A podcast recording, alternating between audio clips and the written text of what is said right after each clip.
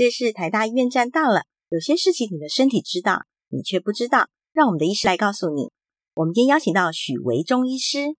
许医师是台大医院耳鼻喉科部主治医师，同时也是台大儿童医院小儿科耳鼻喉科主任，主攻小儿及儿童耳鼻喉科、一般耳鼻喉科、耳鼻喉科流行病学、耳鼻喉科气管食道科学以及内视镜学等等。欢迎许主任，Hello，许主任你好。嗨，主持人好，大家好。主任，最近常常有健检顾客的伴侣啊抱怨，对方在睡觉的时候啊打呼严重，而且感觉对方有喘不过气来，甚至有时候还会停止呼吸。那经过医师的会诊啊，怀疑是呼吸中止症。哇，这个名词听起来就很像是无形的杀手，感觉好恐怖哦。今天就来请教徐主任，什么是呼吸中止症？是不是打呼的人就可能有呼吸中止啊？OK。所谓睡眠呼吸中止症呢，主要是指当一个人在睡觉的时候，因为呼吸道的塌陷，反复的停止呼吸，使得空气没有办法正常的进到我们的鼻腔跟肺部，导致他的血氧下降，相对的二氧化碳的浓度就会上升，于是没有办法呼吸，也没有办法正常的换气，间接就会影响整个睡眠的品质，这就是我们所谓的睡眠呼吸中止症。什么样的人比较容易有这个现象？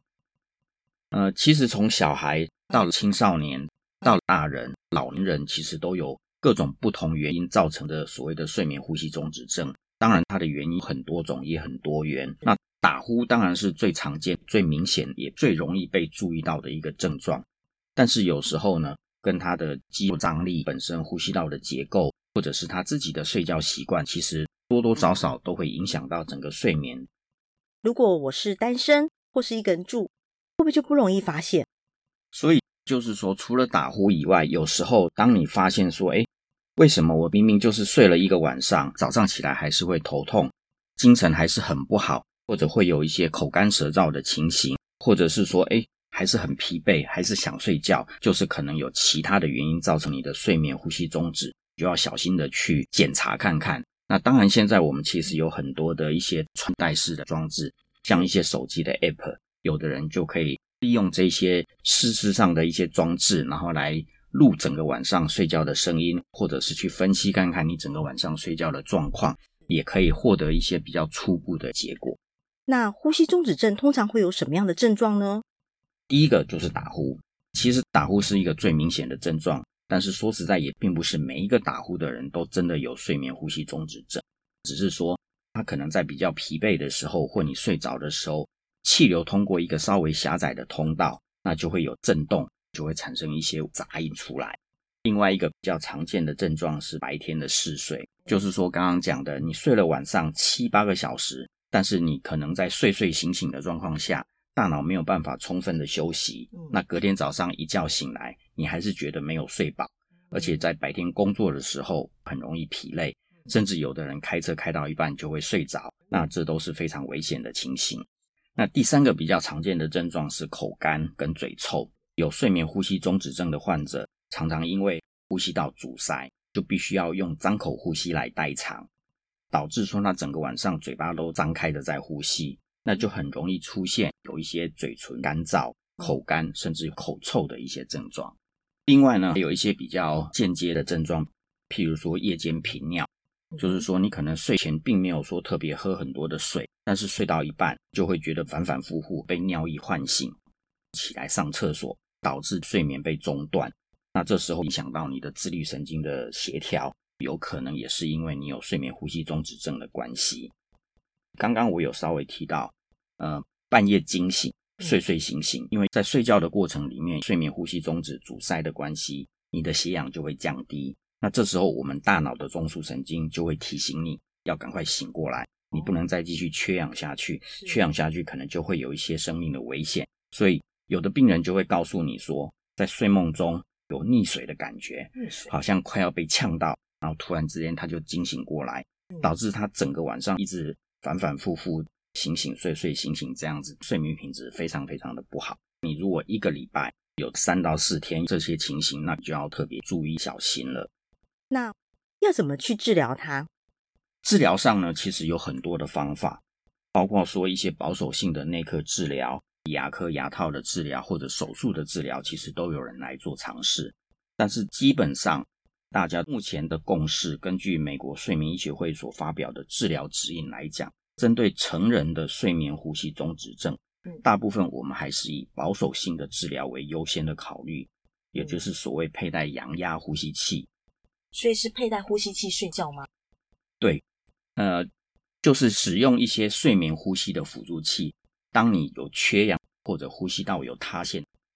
这时候机器适当的给你一些正压。让你的呼吸道不要再塌陷，也顺便给你一些氧气的补充，让你整个睡觉的过程不会有缺氧的情形。对，那呼吸器睡觉会不会更难睡觉啊？对，临床上的确是有一些病人装了呼吸器以后，因为有些呼吸的杂音、机器声音等等，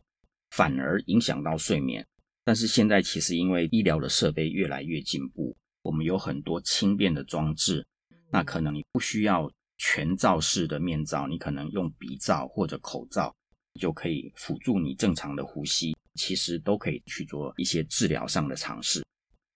如果不去治疗，对身体或是健康会造成什么样的影响？呃，其实根据目前的研究，你说我睡觉睡得不好，第一个当然就影响你的呼吸，影响到你隔天工作的一些精神的状况。嗯，但是也有越来越多的研究告诉我们说。如果你晚上睡觉睡得不好，在睡觉的过程中有一些缺氧的情形的话，你有可能会增加一些脑中风、高血压，还有心血管疾病的风险。那请教一下许教授，呃，我的印象中感觉好像是比较胖的人就会有这个打呼的状况，这个也算是一个很明显的一个症状还是现象吗？